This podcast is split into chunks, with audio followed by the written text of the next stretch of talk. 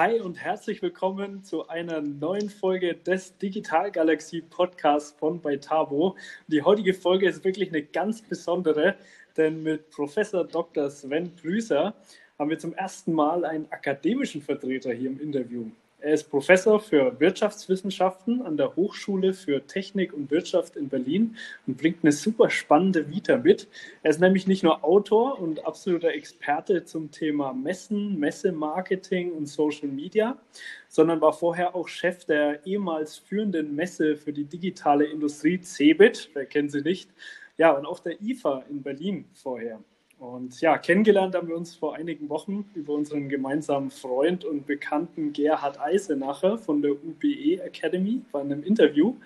Ähm, damals hat nämlich er als Moderator die Fragen an Christian und mich gestellt und ja, hat ziemlich gut gematcht und deswegen freue ich mich sehr, dass es heute mal umgedreht ist und ich Sven ein paar Fragen stellen darf, auf die er sicherlich auch spannende Antworten hat. Ähm, ja, jetzt aber erstmal genug Intro. Herzlich willkommen hier im Digital Galaxie Podcast. Three, two, one. We have ignition.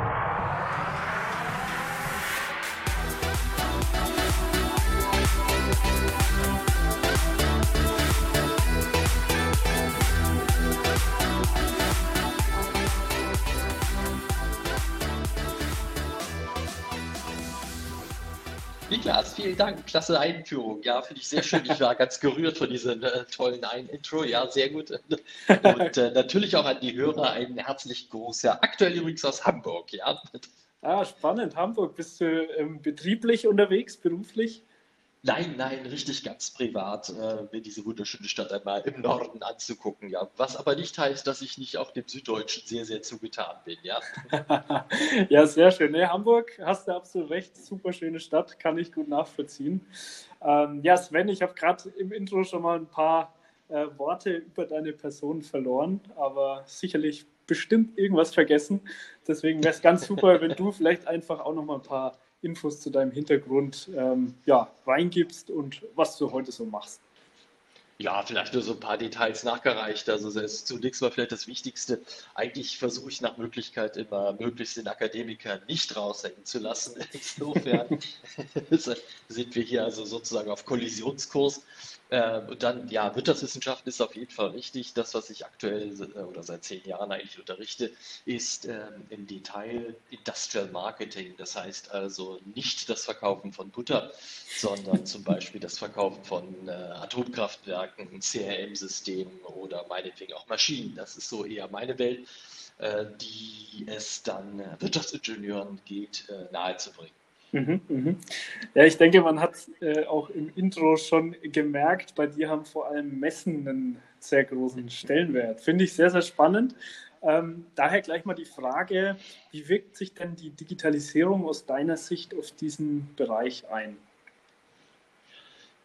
Ja, das ist eine ziemlich spannende Frage, denn im Grunde genommen mit, mit Beginn des Internets eigentlich schon äh, waren sich viele Beobachter klar, dass äh, das jetzt mit den Messen nach, äh, je nach Zählweise, 500 oder 600 Jahren äh, jetzt endlich Schluss ist und wir das Messewesen aufgeben, respektive dann komplett in Form von virtuellen Messen dann in Zukunft dann äh, sehr viel effizienter abhandeln werden.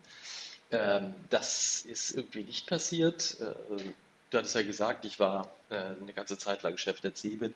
Das war zu der Zeit die allergrößte Messe äh, überhaupt weltweit, mh, die natürlich an der Stelle auch Digitaltechnik eben genau gezeigt hat, das war so exakt die gegenteilige Entwicklung ein Stück weit. Allerdings, wenn man dann näher geguckt hat, es gab schon durchaus erhebliche Unterschiede dann in der Entwicklung. Während früher halt die Messen tatsächlich auf die Umschlagplätze waren, also mein Vater ist dahin gefahren, hat wirklich Lieferanten zum Beispiel für irgendwelche Bauteile gesucht auf Messen weltweit. Äh, das, das brauchen wir heute nicht mehr. Das kann man eigentlich viel besser im Internet machen, vor allen Dingen zeitunabhängig im Internet machen. Aber was äh, vielmehr jetzt deutlich geworden ist, die, die Besucher, die jetzt noch auf Messen gekommen sind, die jetzt auf Messen gehen, die haben spezifische Fragen, die sind sehr viel vorinformierter wir haben das ja empirisch auch ermittelt, also beispielsweise die Zahl der durchschnittlichen Besuche pro Besucher und Messe, das ist mittlerweile äh, bei, bei den großen Messen ein stabiler Wert, der, der zwischen 20 und 30 liegt. Das heißt, jemand fährt auf eine Messe und verbringt dort anderthalb, zwei Tage und hat in der Zeit 30 wertvolle Kontakte gemacht. Das war früher undenkbar. Hm, hm, ja.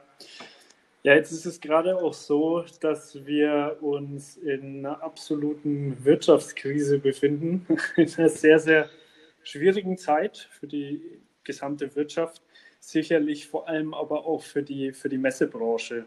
Ähm, wie siehst du so die aktuellen Entwicklungen rund um Corona und gibt es da aus deiner Sicht trotzdem Grund zur Hoffnung?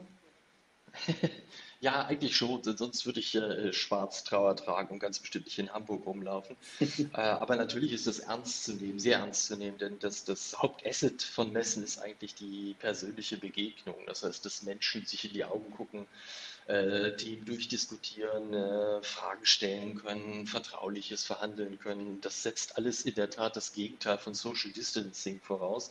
Ähm, wir, wir leben eigentlich genau wie alles andere im Veranstaltungsbereich vom direkten persönlichen Kontakt, der also seit äh, einem halben Jahr im Prinzip äh, äh nicht geht, beziehungsweise sogar lebensgefährlich ist.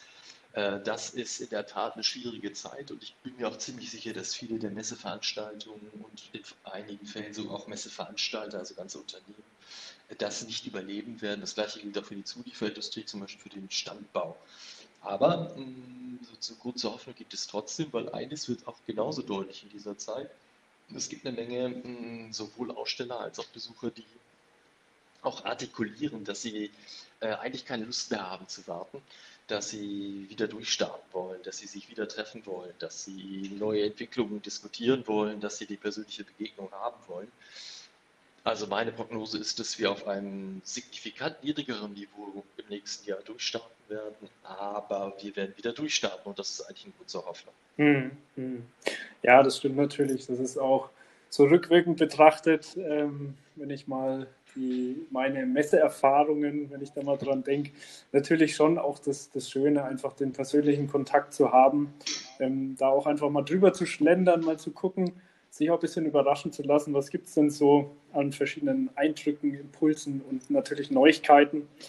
Ja, das ist natürlich an, an vielen Stellen etwas schwierig im digitalen abzubilden, aber ja, freut mich natürlich, dass es trotzdem ähm, irgendwo auch Lichtblicke gibt und dass man ja, da, das ist ein wichtiger ja. Aspekt, den du da angesprochen hast. Ne? Sind, äh, die, die, dieses Schlendern lassen, diesmal gucken und sich inspirieren lassen. Das ist eigentlich für, für mich immer der wichtigste Unterschied zur, zur Google-Suche. Es gibt eigentlich nichts, was ich bei Google nicht finden würde. Mhm. Zumindest, wenn ich ein bisschen geübter Sucher bin. Äh, ist natürlich äh, gibt es da sehr knifflige Suchaufträge, die eigentlich nur von Spezialisten erledigt werden. Aber der Witz ist, ich muss es wirklich suchen. Das heißt, das, was ich äh, zufällig irgendwo sehe, was mir zufällig dann über den Weg läuft, das kriege ich halt nicht mit in der, der Google-Suche. Für mich immer das Paradebeispiel ist mein Vater, der dann später Filter verkauft hat. Der hatte einen verrückten Entwickler dann irgendwann in seinem Betrieb, der hatte einen verrückten Filter entwickelt, Ölfilter für Autos. Und dieser verrückte Ölfilter wurde auf einer Messe ausgestellt und wurde dann von einem äh, Opel-Ingenieur gesehen, zufällig, der sofort gesehen hat, das ist ein Produkt, was mein, äh, was mein Problem löst. So, den, ein Jahr später wurde das neue Werk gebaut für diese verrückten Filter. Ah. Das, das, geht auf Google nicht, das funktioniert nicht, weil ich, das hätte, wäre nicht gesucht worden. Ja, das ist wohl so. nee, nee, das stimmt, ja. Ja, klar, so dieses sich überraschen lassen, neue Eindrücke, vorher nicht genau zu wissen, was da eben passiert, welche Konstellationen sich ergeben, das ist sicherlich eines der spannendsten äh, ja, Elemente von Messen. Und es gibt sicherlich auch noch ganz viele andere. Äh, ich denke, Messe, ja, eine Messe an sich hat auch sicherlich einen hohen psychologischen Aspekt, denn äh, letzten Endes möchte man ja auch als äh, ja, Messestandbetreibender ähm, auch etwas erreichen, auch Ergebnisse erzielen. Und da muss man natürlich auch ähm, ja, ein entsprechendes, braucht man ein entsprechendes Konzept, um die Leute auch auf sich aufmerksam zu machen. Wahrscheinlich aber nur einer von vielen spannenden äh, ja, Bereichen oder Elementen von Messen. Mich würde jetzt allgemein mal interessieren, wir haben hier viele, viele Unternehmer, gerade auch aus dem Mittelstand, ähm, ja, die sich eben für Digitalisierung per se interessieren. Und da jetzt mal die Frage, was denkst du denn, kann man so als, als ja, Unternehmer oder vielleicht generell auch als eine andere Branche vom Messebereich so lernen und mitnehmen? In Bezug auf die Digitalisierung, also ich glaube äh, im Wesentlichen so auf der hohen Abstraktionsebene zwei wichtige Sachen. Das eine ist, äh, äh, man sollte es weiter fränkisch nüchtern betrachten. Also Euphorie braucht man so als kleinen Motor, aber das sollte nie den Verstand ausschalten. Ich hatte äh, schon sehr früh die ersten Geschäftsführer, die dann gesagt haben, wir werden dann 50 Prozent unseres Umsatzes und 80 Prozent unseres Gewinns mit digitaler Technik machen als der Geschäftsführer in Rente ging, äh, war Digitalisierung eines der wesentlichen Kostenfaktoren und kein Umsatz wurde damit erzielt. Also zum einen, also eine nüchterne Betrachtung wäre dringende Empfehlung, zum anderen aber, so eigentlich 180 Grad das Gegenstück, äh, man sollte sich auch nicht Angst machen lassen und anfangen, die Entwicklungen zu leugnen. Ich glaube, es steckt sehr viel Potenzial drin, aber das entschließt sich am besten dann, wenn man mit einem ganz nüchternen Blick herangeht und einfach mal guckt, was, was kann man wirklich erreichen, äh, was bietet diese Technologie für mich und zwar insbesondere unter dem Gesichtspunkt, wie kann ich Werte für meine Kunden schaffen. Und da, glaube ich, haben wir schmerzvoll zum Teil im Messebereich sehr viel gelernt, dass wir eben gar nicht unser Geschäft irgendwie groß anders machen müssen in dem Sinne, sondern dass wir unseren Besuchern, unseren Ausstellern viel mehr anbieten können, zum Beispiel Informationen über die jeweilige andere Seite. Ja, es ist ja ein Plattform-Business und da hilft digitale Technik, kann digitale Technologie sinnvoll eingesetzt äh, sehr, sehr viel bringen. Aber nur dann, wenn man weder äh, mit irgendwie Drogen, äh, Drogen an die Sache rangeht und aber auch andererseits nicht irgendwie angstvoll rangeht. Nüchtern, äh, aber eben auch ergebnisoffen sich mit der Technik zu beschäftigen und dann gucken, was können wirklich für Werte dabei rauskommen. Ein Thema ist dabei ganz zentral, man sollte das im Dialog mit den Kunden machen. Äh, der größte Fehler ist eigentlich der typisch deutsche Ingenieurfehler allerdings, äh, dass man sich dann zu Hause im Keller überlegt, was können wir aus dieser Technik machen und dann dem Kunden sagt, guck mal, ich habe eine Lösung für das, was du schon lange suchst. Das funktioniert so direkt nicht. Mhm. Ja, finde ich, find ich auch sehr interessante Impulse, ähm, vor allem auch so diese Kombination aus dem Analogen und dem Digitalen, also auch den, den Messestand vielleicht auch eben durch digitale Technik erweitern. Ein sehr interessanter Aspekt. Ähm, ähm, ja, und der auch in gewisser Weise zeigt, klar, wir leben im Zeitalter der Digitalisierung. Ähm, alles, was digitalisiert werden kann, wird auch digitalisiert, aber ein paar Dinge sind wir vielleicht wieder bei den physischen Begegnungen der Menschen, bleiben halt trotzdem analog, weil eben da auch die Emotion ähm, und eben die Psychologie eine Rolle spielt. Finde ich auf jeden Fall interessant, ähm, mal drüber nachzudenken, wie kann man denn eigentlich das Analoge mit dem Digitalen verbinden. Super spannender Aspekt. Ähm, ja, vielleicht als hm? kleine Ergänzung in dem Kontext, also vieles von der lästigen Arbeit, die, die was ich, äh, früher waren es Kataloge um zu gucken, wo ich hingehen kann, das äh, hat längst Digitaltechnologie abgelöst. Wir haben viel mehr Zeit für das, worum es eigentlich geht. Zum Beispiel die Fragen zu stellen, die wirklich das Internet nicht beantworten kann und vor allen Dingen Vertrauensaufbau zu betreiben. Also in der Tat die zwischenmenschliche Interaktion an der Stelle, äh, gerade wenn es sich um kompliziertere Dinge handelt, die da verhandelt werden sollten. Und je mehr ich von diesen lästigen Routinekram an digitale Technologien weiterreichen kann, desto effektiver, effizienter wird der Rest, äh, der dann eben nicht ersetzbar ist. Ja. Ja, das ist ein ganz, ganz wichtiger Punkt, der natürlich im Allgemeinen gilt. Ähm, für Messen letzten Endes natürlich und viele Elemente, aber auch eben für die allgemeine Wirtschaft und die Unternehmen.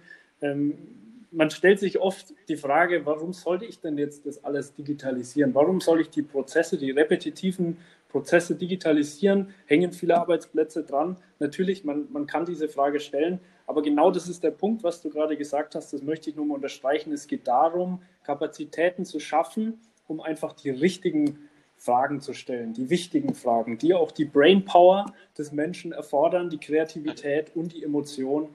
Darum geht's. Ja, das Alphabet durchzugehen, das, äh, das kann ein Computer erheblich besser als ich, ja. Genau, so ist es.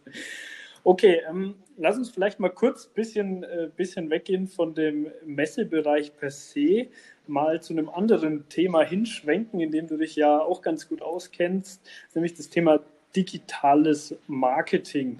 Ähm, mal speziell bezogen darauf, was sind da so die Entwicklungen in den letzten Jahren und was kann man vielleicht auch da als Unternehmen lernen, was kann man mitnehmen, worüber kann man nachdenken? Ich glaube, das ist ein ganzes Universum an Themen, die, die, die sich da äh, tatsächlich auch lohnen, äh, durchdacht zu werden. Ist gerade aus unternehmerischer Sicht, weil vieles von dem, wovon ich in meinem Studium eigentlich nur träumen konnte, ist heute zum Teil kalte Routine. Und das kann man halt auch dann instrumentalisieren. Vielleicht kann man es aufteilen und sagen, es, gibt so drei Bereiche im Marketing, wirklich äh, äh, sehr grob und die Kollegen würden mich vermutlich äh, mit Steinen bewerfen, wenn sie das hören. Äh, aber wenn man so sagt, es gibt einen Bereich, der heißt Werbung, ähm, zentraler Bereich des, des Marketing. Da hatten wir am Anfang der Digitalisierung große Hoffnung, dass jetzt sozusagen ein neues Zeitalter der Werbung anbricht. Äh, vor 100 Jahren, vor etwas mehr als 100 Jahren hat mir jemand gesagt, äh, jeden zweiten Penny, den ich in die Werbung investiere, äh, ist Verschwendung. Ich weiß nur leider nicht, welcher es ist. ähm, das war also immer schon ein, gewaltiger, ein gewaltiges Misstrauen. Vieles von dem, was digital geht, kann uns das Misstrauen an der Stelle abnehmen, indem es durch Fakten ersetzt wird. Wir können sehr genau tracken, wer wann, wie, wo auf unsere Werbung zugegriffen hat. Äh, wir, wir, können Erfolgsraten viel besser schätzen, als es früher jemals überhaupt noch vorstellbar war. Ähm, das ist so ein Bereich, aber was wir sehen, es ist jetzt nicht der große Durchbruch an der Stelle für den Mittelstand zum Beispiel geworden. Äh, nur die allerersten Pioniere haben richtig äh, Punkte gemacht. Jetzt ist es Routine und die Großen haben wieder den großen Vorteil auch im, im digitalen Werbekontext. Und vor allen Dingen haben wir gelernt, auch die analoge Werbung hat durchaus ihre starken Seiten. Wir haben ja zum Teil bei der Fernsehwerbung, sogar bei der Plakatwerbung eine richtige Renaissance erlebt, äh, jedenfalls vor Corona. So, zum zweiten Bereich, der natürlich überschneidend ist, aber der eigentlich auch eigenständig ist, ist der Kundenkontakt. Da gab es dann die äh, Customer Relation Management Systeme. Auch das war mit großer Euphorie dann eingeführt worden. Da gibt es dann große äh, ja, geradezu Gurus, die in dieser Szene herumlaufen.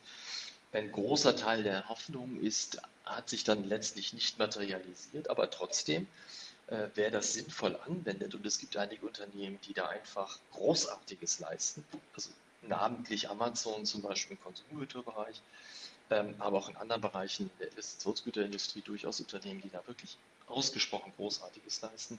Wir können hier sehr viel effizienter erfassen, was die Kunden wollen, was sie nicht wollen, wann sie was wollen. Ähm, wir können viel besser den Vertrieb helfen, äh, indem wir ihnen Daten zuspielen, die dann wirklich relevant sind in Echtzeit und so weiter. Äh, das sind ganz fantastische, ganz fantastische Möglichkeiten. Achtung, aber auch hier der nüchterne Blick ist immer ganz wichtig. Und das letzte ist der Vertriebsbereich.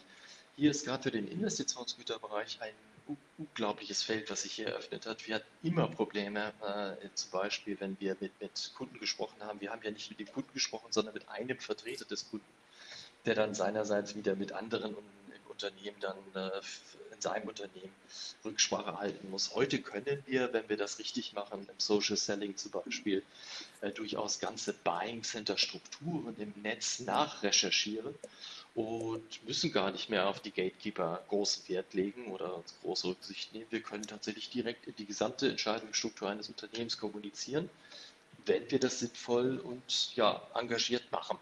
Das ist halt immer die Voraussetzung, auch hier wieder nüchterne Betrachtung dessen, was möglich ist und dann äh, durchaus ergebnisoffen einfach mal gucken, was die die Möglichkeiten bieten. Und gerade im Vertrieb sind die Möglichkeiten enorm. Mhm. Mhm.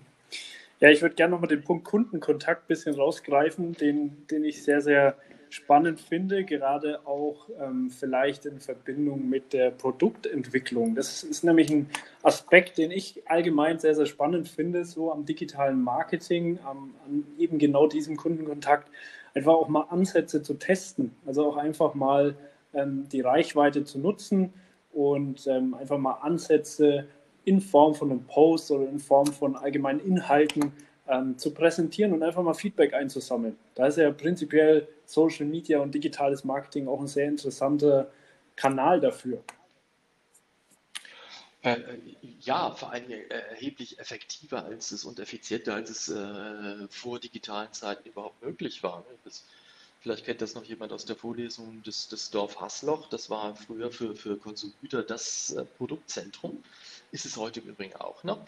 Aber äh, es gibt heute wesentlich mehr Möglichkeiten, auch Konzepte zu testen, zu gucken eigentlich, wo die Präferenzen hinlaufen und dann eben äh, beispielsweise in, durch das Analysieren von dem, was Menschen in Foren von sich geben, durchaus herauszufinden, wo die Reise hingehen soll oder was die Menschen eben nicht so klasse finden. Mhm, mhm.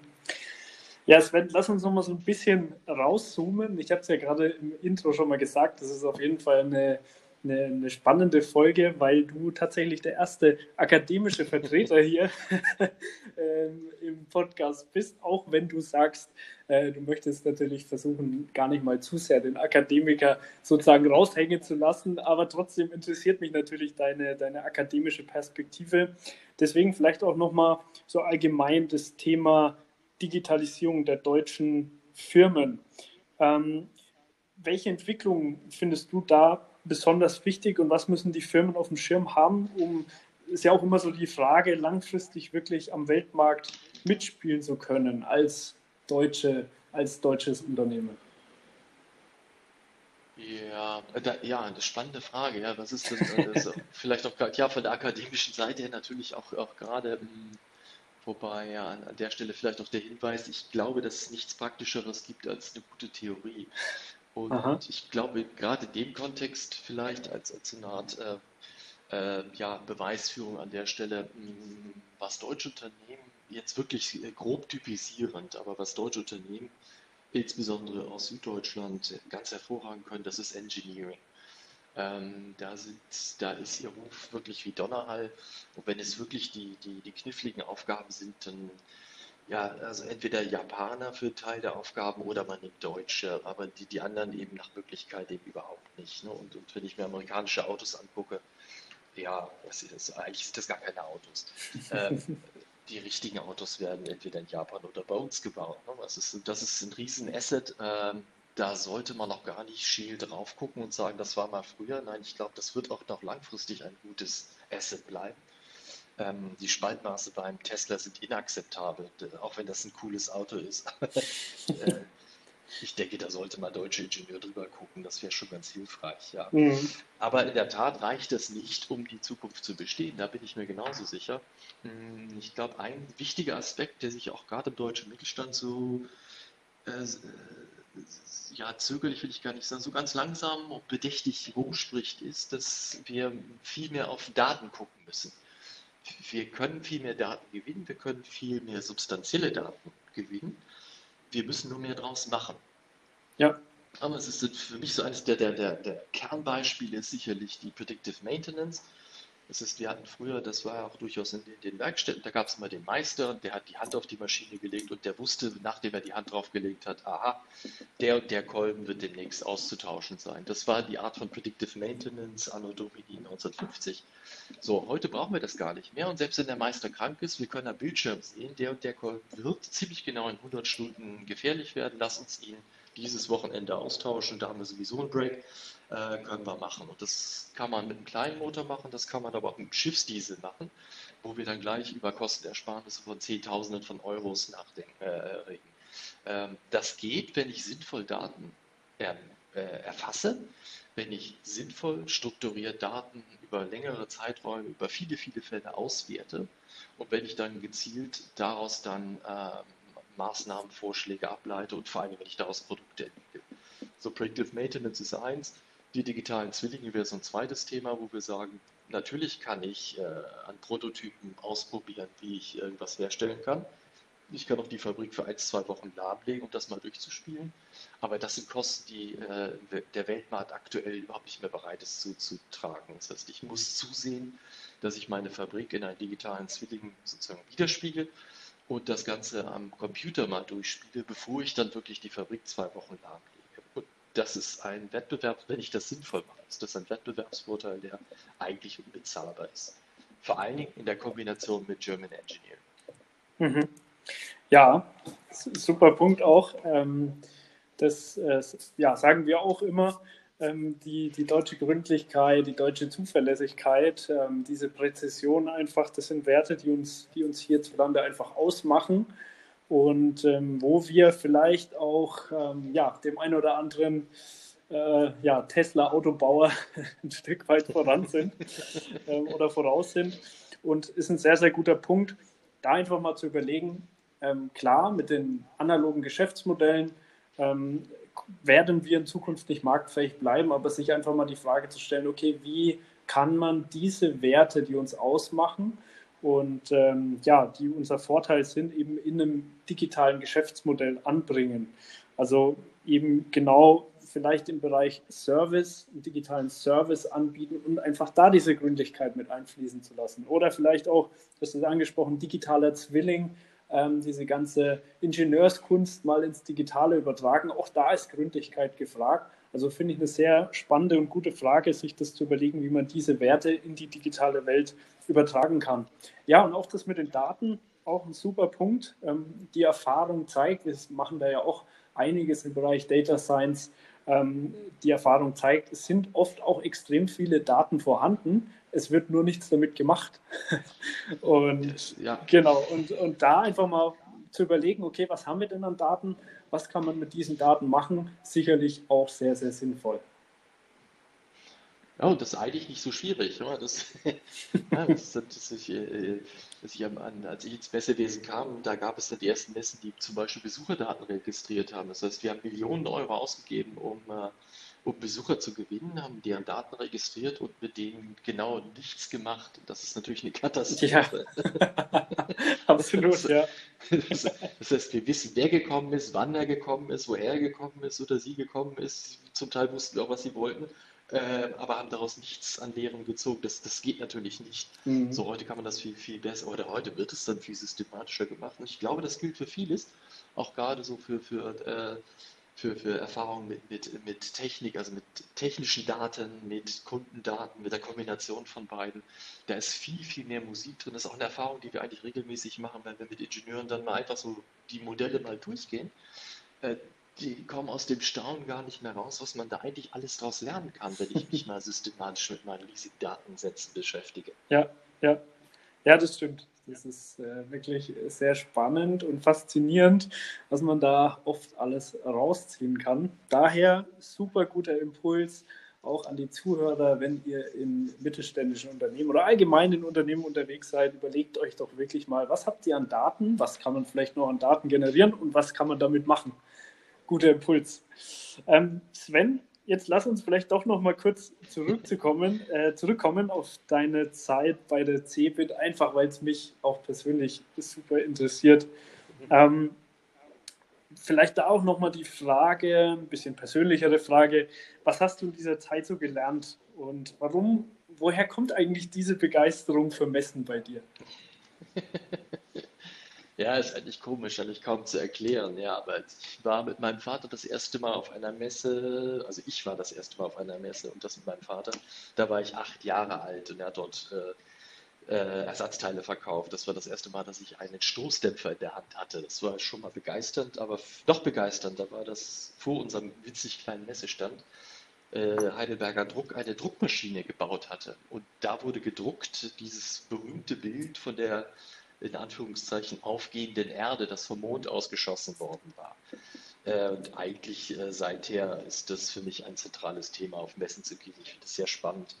Auch im Urlaub muss ich natürlich Messegelände gucken und äh, Messen besuchen, wenn es irgendwie möglich ist. Ähm, ja, das ist dann aber in der Tat eher schon ein, ja, eine Obsession als wirklich ein professionelles Interesse. Ja. Mhm. Mhm. Cool. Ja, du hast gerade jetzt auch schon ein paar, ein paar, paar Erfahrungen genannt. Ähm, Gibt es für dich so diesen einen spannendsten Moment in der Zeit bei der CeBIT vielleicht speziell? Äh, der, der, das eigentlich bei jeder Messe ist die, die, die, die, die Spannung eigentlich bis zum Zerreißen äh, in den letzten Tagen, am letzten Tag und dann in den letzten Stunden vor der Eröffnung, weil eigentlich sind sich alle sicher, wenn man durch so eine Messe läuft, Äh, das kann nicht klappen. Das wird dies Jahr nicht, das wird dies Jahr nicht schaffen. Das, die Messestände können nicht fertig werden. Das kann gar nicht sein. äh, die, nein, wir werden, nicht, äh, wir werden es nicht schaffen, die Halle sauber zu kriegen. Und dann tatsächlich das große Wunder jedes Mal, äh, zumindest in Deutschland, wenn dann äh, 9 Uhr oder 10 Uhr, je nach Messe, die Tore aufgehen, wunderbare Messestände, alle sind vorbereitet, überwiegend gute Laune, alles ist sauber und es geht tatsächlich los. Das ist äh, das ist dann der Moment der Entspannung, das ist die Kombination, ist einfach, äh, da geht nichts drüber, jedenfalls nicht aus Sicht eines Messemenschen. Ja. ja, ja. Ja, auch ein interessanter Gedanke, wenn man äh, das nächste Mal wieder über eine Messe läuft. Ich hoffe, es dauert nicht mehr allzu lang, bis wir wieder auf die wirklich großen Messen auch gehen können. Einfach mal auch darüber nachzudenken, was da eigentlich an Arbeit drinsteckt, weil das ist wohl schon wirklich signifikant. Ne? Ja, aber das ist wie beim, beim Ballett, ja. Das soll ja auch leicht und äh, schwebend aussehen. Es ist Wahnsinnsarbeit, aber es soll ja den, den leichten Moment, äh, leichten Moment dann darstellen. Ja. ja, ja. Ja, klasse. Vielen Dank für den super Input, Sven. Ähm, abschließend noch die Frage, wenn jemand jetzt sagt, finde ich super interessant, finde ich spannend, vielleicht auch ein kleiner äh, Messe-Nerd, wenn ich mal so sagen darf, ist äh, und dich mal kontaktieren möchte, wo kann man das am besten tun? Eigentlich am besten immer über LinkedIn, äh, weil das ist der, äh, der Kanal, über den mich eigentlich die, die die, die, die fachlich relevanteren Fragen erreichen, etwas hat, das gefällt mir sehr gut. Also äh, Sven Brüser, Professor in Berlin, äh, auf LinkedIn, da kann man mich eigentlich am besten erreichen. Klasse, danke dir, Sven. Ja, Lieber Zuhörer, ich hoffe, dir hat es auch äh, wieder so gut gefallen wie mir und du konntest einiges mitnehmen. Ähm, falls das so ist, freuen wir uns natürlich über einen Kommentar, über eine Bewertung, über ein Abo. Ansonsten hoffe ich, dass wir uns in der nächsten Folge wieder hören. Bis dahin, mach's gut, bleib galaktisch. Ciao. Danke, tschüss.